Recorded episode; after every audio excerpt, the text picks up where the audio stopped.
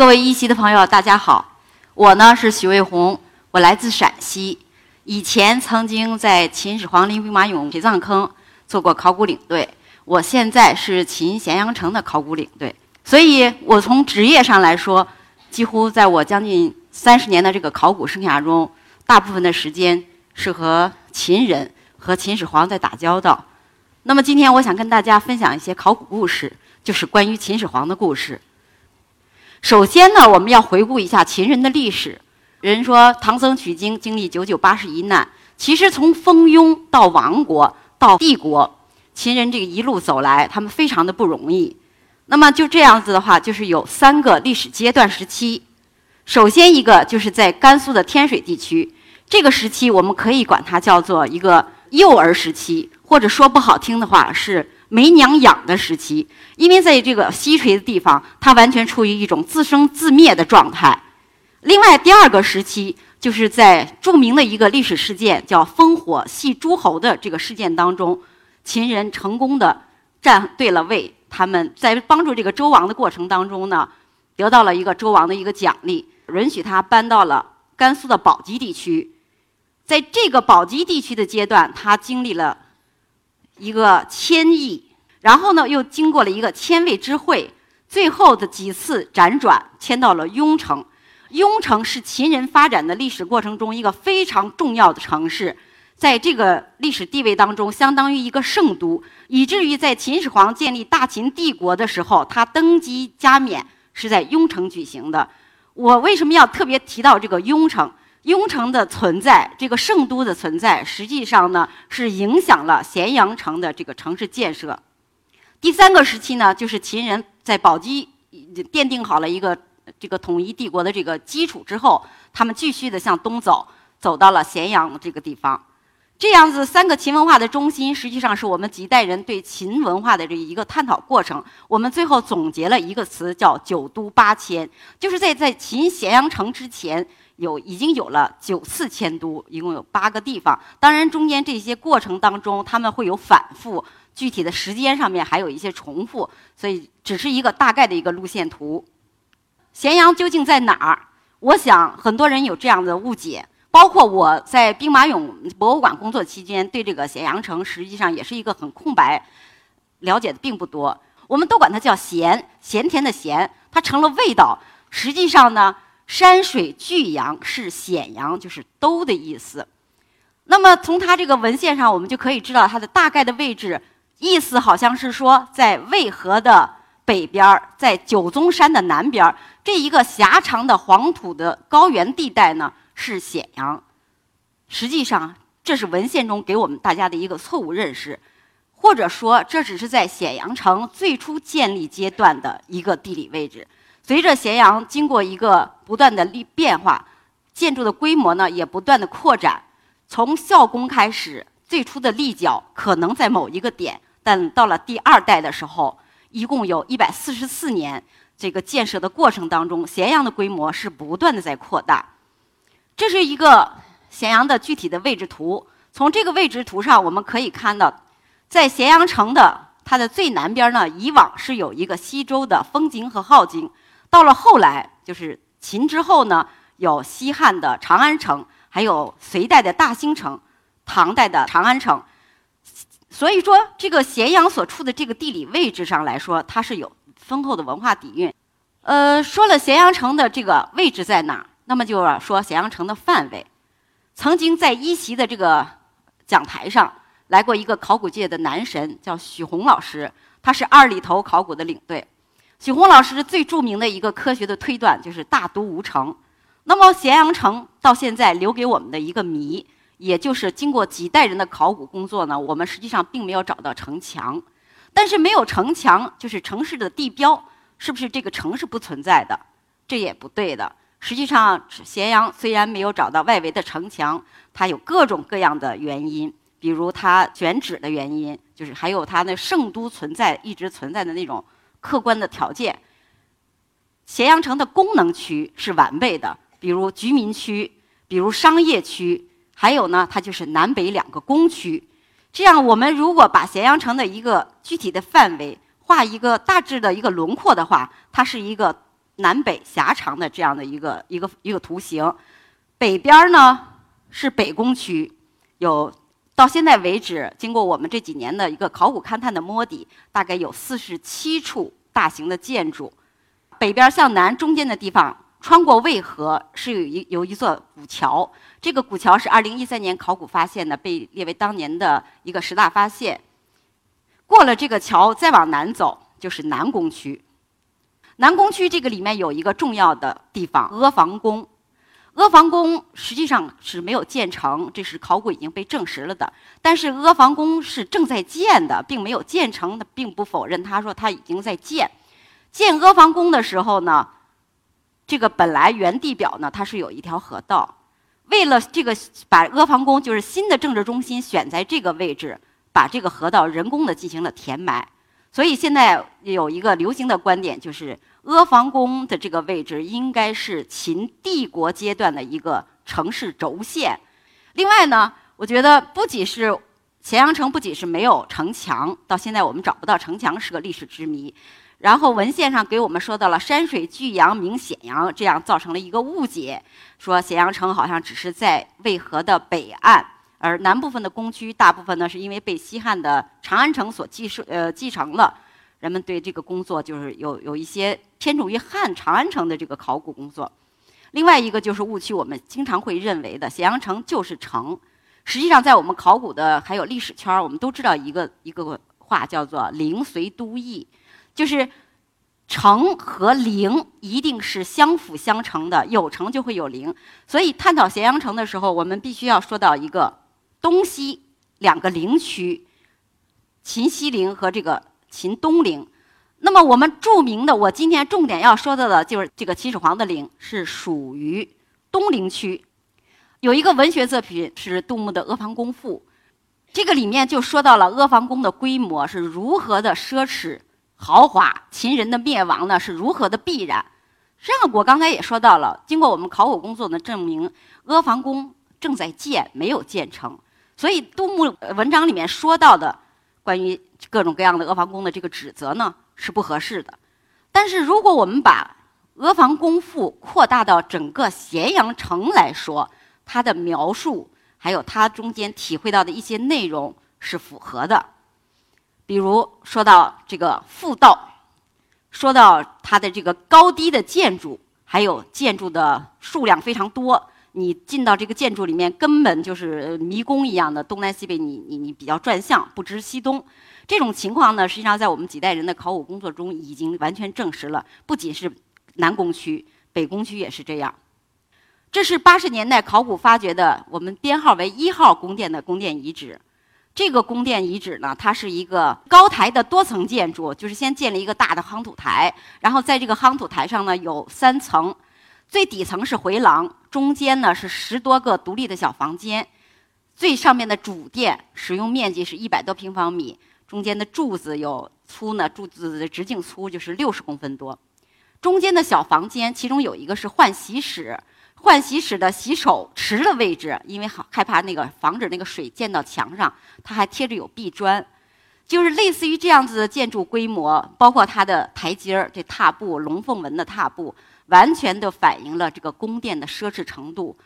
我们说秦始皇统一中国后，一个很很伟大的一个政治的措施是车同轨，另外呢，还有秦朝的高速公路的修建，比如秦直道和秦驰道。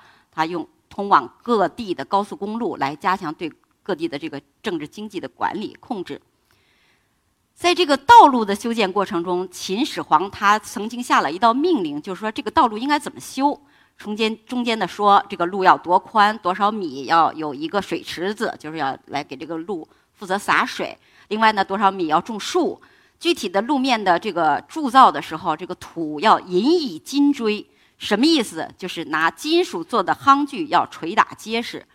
这个是我们去年我们接到一个消息，就说施工工地上推出来一条古道路，然后我和我的同事们赶快就过去了。后来根根据它这个路面上的这个高度，中间路面上出土的这些铜钱儿啊、陶片儿啊，我们断定这个东西是秦咸阳城有关的，是通到咸阳城宫区的。那么经过考古工作以后呢，我看它的这个路非常宽，有五十多米。中间分布着很多的车辙。车辙可能大家有的时候不接触考古的话会比较迷惑，就是前有车后有辙，车辙就是车轱辘压过的痕迹。然后我把它叫成帝国大道，类似于这样子的帝国大道，我们到现在为止掌握了有三条，就是东西向一条，南北向两条。这么这三条大路，现在目前为止就是构成了咸阳北工区里面的一个城市的一个路网。这个路网有多重要？它对于我们考古的来说，它是咸阳城北工区的一个框架。因为咸阳城我们找不到城墙，所以我们没有办法给它用城墙这种代表物呢划定出它的范围，只能用城市的路网，甚至城市的一个地下地下水道的这些东线性的东西给它确定出来。通过这个丈量呢，这个车轨的宽度是一点三五。其实数车轨是一个很痛苦的事情。因为这个道路路面上会留下很多的车的车轱辘印儿，就是我们说的车辙印儿。我们怎么样确定两个车辙是一组？只能在这种车辙转弯的地方。这个在我年轻的时候，我数这种东西就是比较痛苦。当然了，我现在就可以让学生去做这么痛苦的事儿。我刚才说杜牧用杜牧的阿房宫赋，经常的要去想象咸阳城的这个规模。那么我通过这几年对咸阳城的一个工作呢，我就觉得，首先一个我们要明确，咸阳城南北两个工区，东西两个陵区，中间呢是一个横桥，这是一个大概念。另外呢，就是咸阳城是一个国际化的大都市。我们说它的大，因为它南北两个工区。为何从它中间穿过？这几年我们考古的工作呢，已经证明了它的北工区所涵盖的范围是七十三平方公里。那么我们现在由于这个建设如火如荼的到处开展，所以现在对咸阳城的这个保护范围只有二十多平方公里。核心区就是这个地方，你坚决不能开推土机进来的这种，我叫。白菜心儿疙瘩的地方只有两平方公里。那么我经常在一些施工工地跟人进行交涉的时候，叫推土机暂时停下来的时候，我就会跟他说：七十多平方公里是我们目前历史这么多年能保存下来的秦帝国的痕迹。那么我们现在有能力保护的是二十三平方公里，中间的核心区只有两平方公里。如果你的推土机再这么无情的话，你是不是愧对古人？所以在这种情况下，咸阳城的这个文物保护工作。也是非常的艰巨，这也就是为什么我能接受一席的这个给我这个机会，在这儿来跟大家讲讲咸阳城。话说回来，说咸阳城是一个国际化的大都市，我说它的规模非常大，就是我们现在确定的保护区范围就是七十三平方公里。那么国际化这个事儿是不是有点说的太大了？首先，我们从这个国家的内部来看。这个地方，咸阳城作为帝都，皇帝的政令、国家的公文都是从这个地方发出的。这件秦诏版就是出土在咸阳，它是皇上对下发的一个公文。为什么不写在纸上？纸和竹简都容易腐烂，他标他把它铸在的青铜上，来以垂久远，可以流传到全国各地。从国家层面上，它的内部层次上来讲，它是一个政治、经济、文化的中心。那么，从诸侯从诸侯国的这个层面讲，是个如何程度呢？在咸阳作为秦始皇首都的以前，在战国晚期，孝公经过呃我们很经常说的芈八子啊，就是宣太后啊，他们这个一系列的发展过程当中，咸阳也是一个大都市。类似于的证据，就是我们考古在这个咸阳城呢考古工作中呢出土的。各国的器物，比如陈元金币、齐国的齐法画，呃，楚国的乙鼻钱，还有还有这个其他国家的一些刀币，这是咸阳城出土的陈呃楚国和陈元的金币。另外还有一些就是其他各国贵族使用的器物，比如这件青铜钟，它原来属于魏国的器物，但是呢，经过战争或者一些贸易的交流，辗转来到了咸阳，我们就想到了阿房宫里面说到的一个话。燕赵师收藏，韩魏之经营。不管是哪个国家的东西，只要我咸阳城没有的，我全部就可以输来其间。那么，咸阳是一个国际化的大都市，不仅仅是指着我们这个，就是现在概念上的这个中国含义上来讲，就是诸侯国之间它有，它是一个有一个很高的地位。实际上，它是真的国际化。比如。咸阳城一个墓葬里面出的这种陶模具，这个陶模具呢，它是制作的产品是类似于这个右边的，就是这件的腰带式。这种东西我们以往考古中多发现于内蒙、东北地区、宁夏这些长城地带的，就是长城内外两边，它是马背民族用的腰上的一个装饰品。那么咸阳城里面不仅仅出了这样子的，就是我们叫透雕青铜腰带式嘛，不仅仅出了这种腰带式，而且它现在出土的是制作腰带式的模具。就说明了咸阳城里面呢，一定有一群人来自于马背民族，而且他们是长期的定居状态的一个大群体的人。为了满足这些人的生活需要，所以才能有这样类似的工厂来生产类似的器物。所以我说它是一个国际化的大都市。当时据文献推测，这个国际化的大城市人口是一百多万。这是文献中经常提到的一句话，就说。我们有一些就是最重要的事情，就是一个祭祀，就是礼；另外一个就是军事。礼呢，所以要用礼乐。礼乐绝对不是我们民间的小调，吹的一些管弦呀，弹的一些琴呀。它一定用到的器物是金声玉振的器物。石磬呢，就是发出玉振的这种乐器。那么刚才我说了，就说各国的好东西、宝贝，咸阳城非常多。一句不夸张的话，咸阳城里面可能我们随便一走一脚就会被金疙瘩给硌着脚。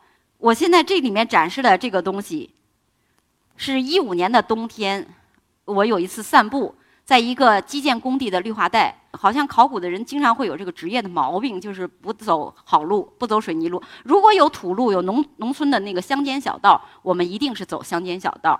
其实它这条建设的工地呢，路已经都铺好了，水泥两边都铺好了路，很平坦。但是我可能就是职业习惯，我就走到它中间的绿化带里面去了。在绿化带里呢，我就看到了这件这个石头，当时有很很多的土灰，想都没想，直觉告诉我这是一个古代的东西，然后我就拿回来了。当然，经过后来几天的过程啊，然后我们确定它是一个石磬，那种喜悦是无以言表的。我们通后来通过这个检测，就是检测它的材质，检测它的制作痕迹、使用痕迹。最我让我得意的就是，当时我在这个分析当中，我提出来这件东西是属于咸阳城秦咸阳城北宫乐府的这个国家礼乐里面的石磬。可能这是机缘巧合，但是总是一种缘分。在去年我们进行的主动发掘项目当中，真的带着文字的边磬就出现在了我们的手底下。不要小看这两个字。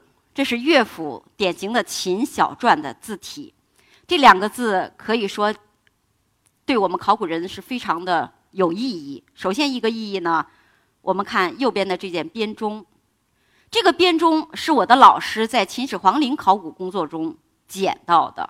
他是有一年的春节，他值班儿，值班儿的那个时候他去散步，同样的也是不走好路，就是看到有农民取土的那个坑，他就过去了。过去了之后，就看见了这件东西，就捡回来了。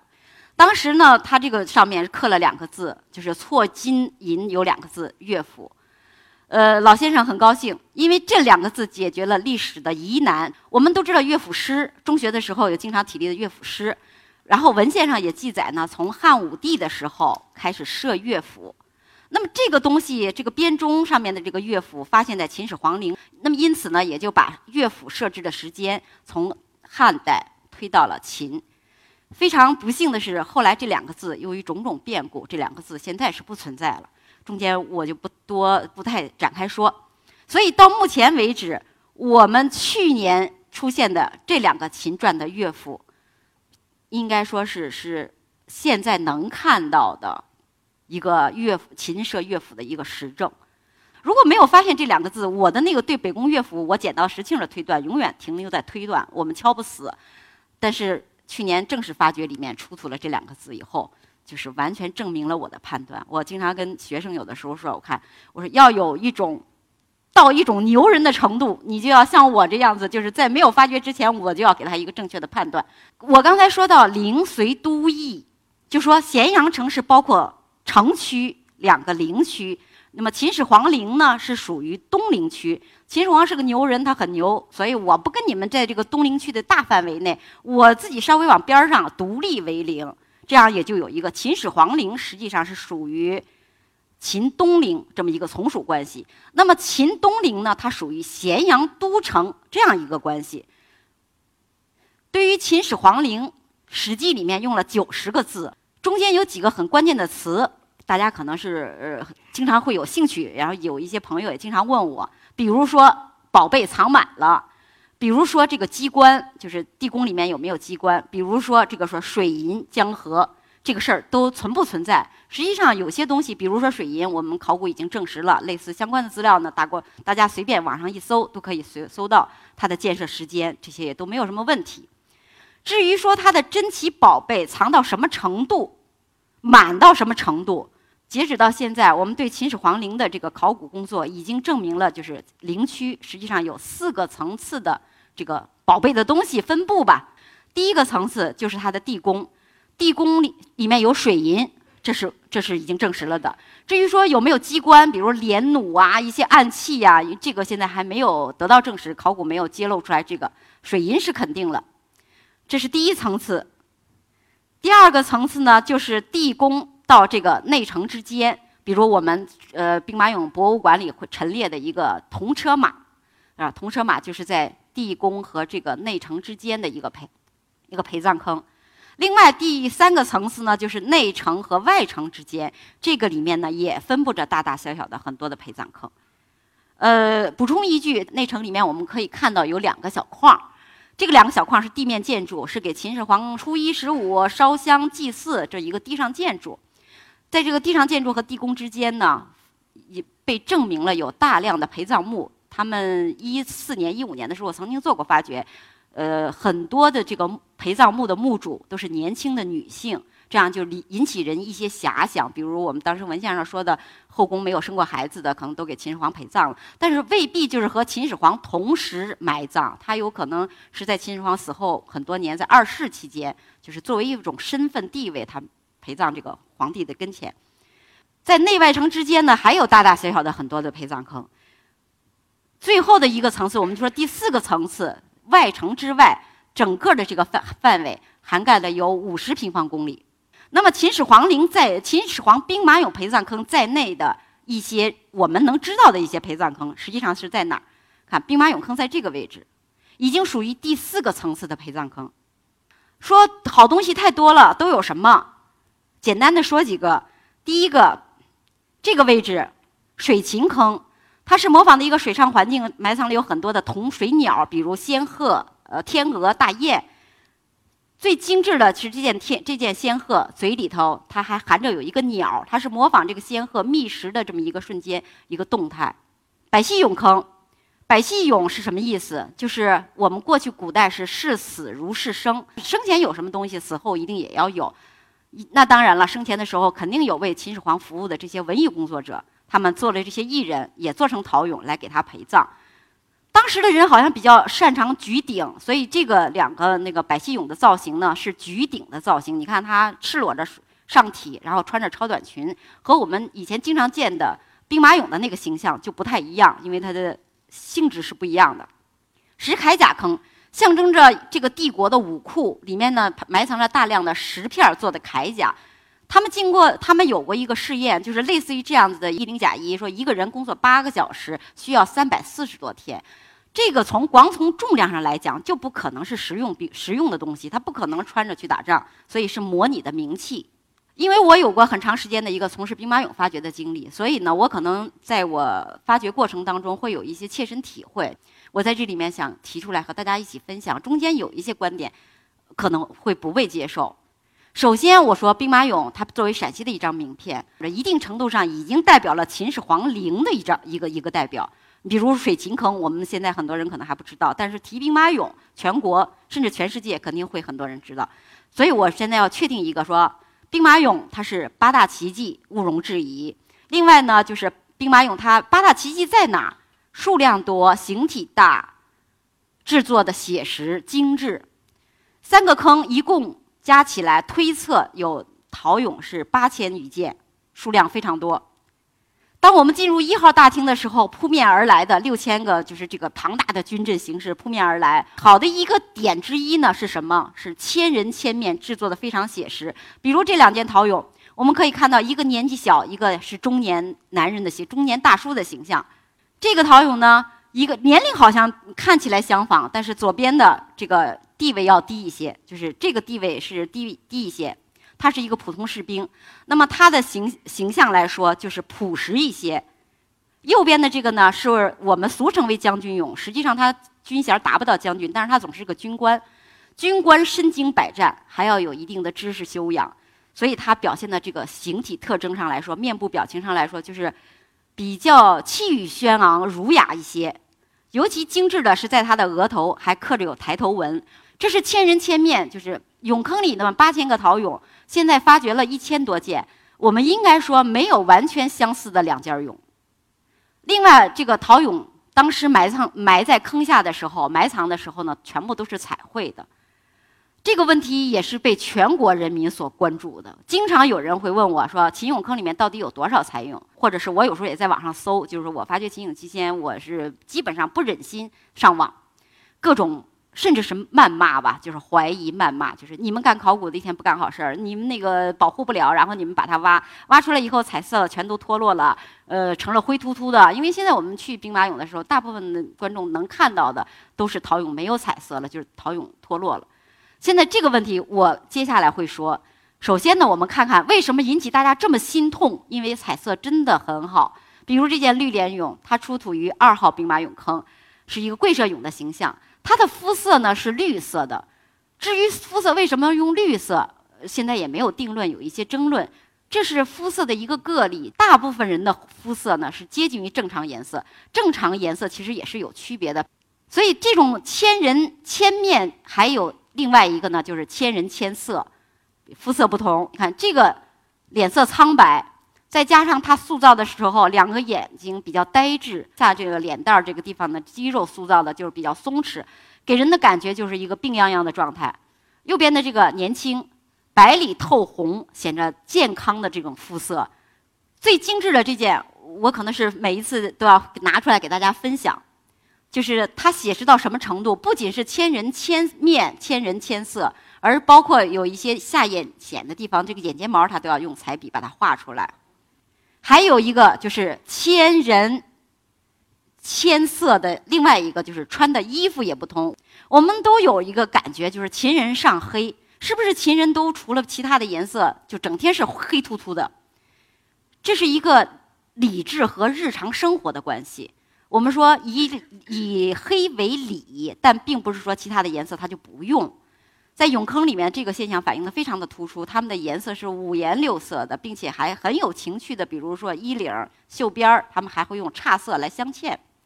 其实，这个袖子上面的颜色，这是一个重大的发现。我我们一般的就是陶俑这个颜色都是用矿物质颜料。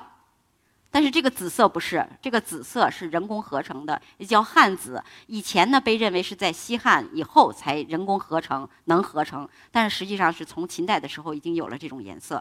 另外，我们去看兵马俑的这个彩绘，陶马实际上也有颜色，因为但是陶马身上的颜色多半都保存不好。这个就是我们发掘过程当中，这个陶马的颜色已经脱落，粘在泥土上的样子。这个颜色呢，一般的都是枣红色，但是不知道为什么原因，在它的腹部或者是脖子这些背光的地方，它会涂上绿色、白色的马蹄儿。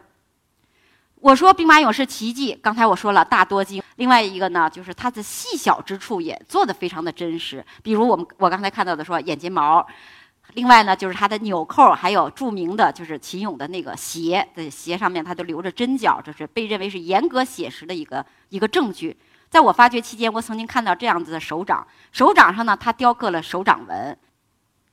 我这说到这些模式的时候，我想大体大家都能接受。我因为全说的是兵马俑的好话，但是如果我要说，在我认为兵马俑的地位，我们现在应该适当的给它降一些。首先，它在秦始皇陵整个陵区的这个范围来说，它是处在靠外的位置了。另外呢，就是。我见到了一百多个陶俑，就是我发掘期间，清整经历了一百多件，大部分的陶俑是有瑕疵的。这种瑕疵发生在两个阶段，第一个是先天不足阶段，比如塑造，塑造，我们可以看见这件陶俑，它的两个胳膊的比例实际上是不合、不符合人体比例结构的。它就是几乎就是没有小臂的位置。这些问题有一个历史原因，就是当时的雕塑对人体掌握的这个水平就达到那个程度。另外呢，就是陶俑它本身是泥胎，在烧制之前，泥胎过重会产生变形，所以它要尽量的减少这个部位，减少关节。